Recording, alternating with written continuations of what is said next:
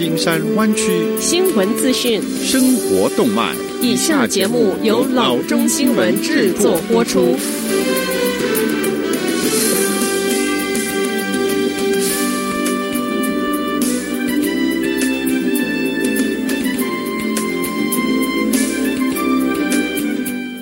各位听众，大家好，欢迎来到老中广播电台的节目，我是君君。我们首先来关注今天的旧金山湾区地方消息。Centers for Disease Control and Prevention 专家组上周日是发布了新的指导方针，详细说明了下一批有资格接种疫苗的人群。在过去的两周中，全国有数百万人接种了疫苗。现在，随着第二批被批准的疫苗正运往全国各地的医院和诊所，下一批能够接种疫苗的人也有了眉目。上周日的晚间，满载着 Moderna 新批准疫苗的卡车穿越美国，车上许多剂疫苗将用于 A 组人群接种，包括在前两周第一轮中还没有接受注射的医护人员和年老生活设施的居民。至于 B 组，包括不住在老年生活设施的七十五岁及以上的人群，它还包括一线基本员工，好比说消防员、警员和惩戒所的人员。邮政局的员工、公共交通的员工、食品和农业工人，以及教育工作者和日托工作人员，这对家长和学生来说是太好的消息了。他们确实是属于高风险群体，理应得到尽可能更多的保护。CDC 咨询专家组还发布了针对 C 组的指引，这一个组包括六十五岁及以上尚未接种疫苗的人群，还包括那些已经存在高风险情况的十六岁及以上的人群。下则消息，州长 Gavin Newsom 办公室发言人上周日的晚间证实，在办公室一名工作人员 COVID-19 检测阳性后，州长 Gavin Newsom 再次被隔离。这名工作人员接触过 Newsom 和其他工作人员，这些人在上周日也进行了病毒检测，结果均呈阴性。发言人说：“根据州指导方针，州长将被隔离十天。在我们办公室得知这一个阳性检测结果后，我们的业务主管随即启动州紧急情况 （COVID-19） 的协定。”发言人在一份声明中说：“我们正在与州紧急服务办公室和州公共健康部合作，寻找接触者。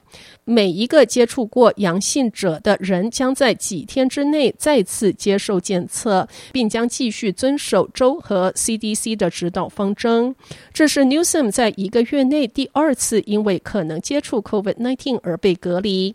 十一月，因为他三个孩子接触了一名病毒检测阳性的 CHP 警员，州长和家人均被隔离。所幸当时他们的检测也都呈阴性。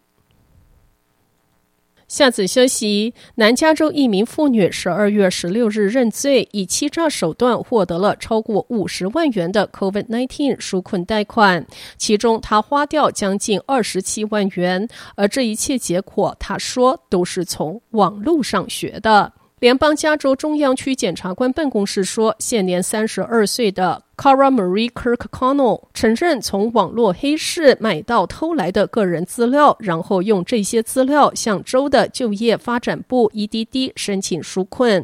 检察官说，他还承认是从教人如何进行 EDD 欺诈的 YouTube 影片学来的。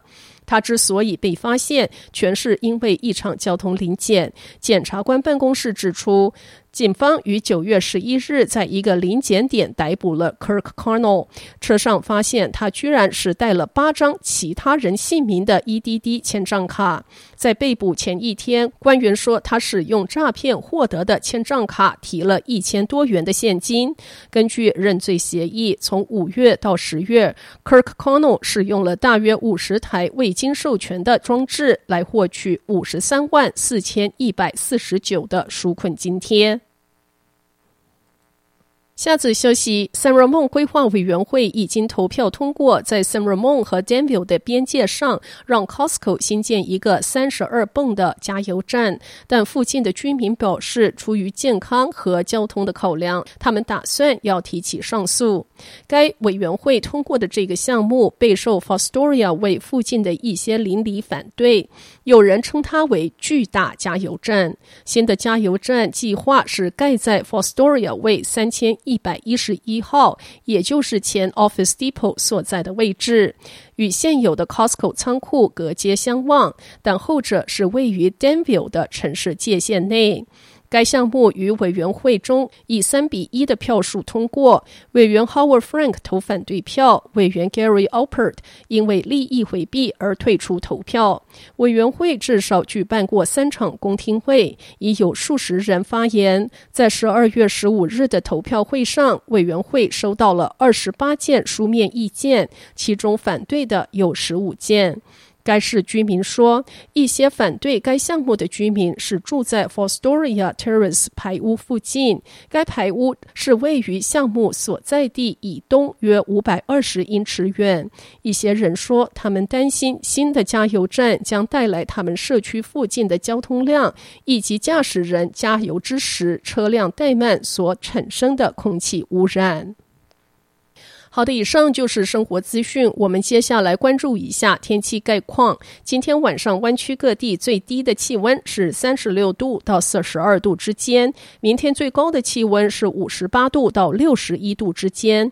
好的，以上就是生活资讯以及天气概况。新闻来源来自 triple w dot news for chinese dot com 老中新闻网。好的，我们休息一下，马上回到节目来。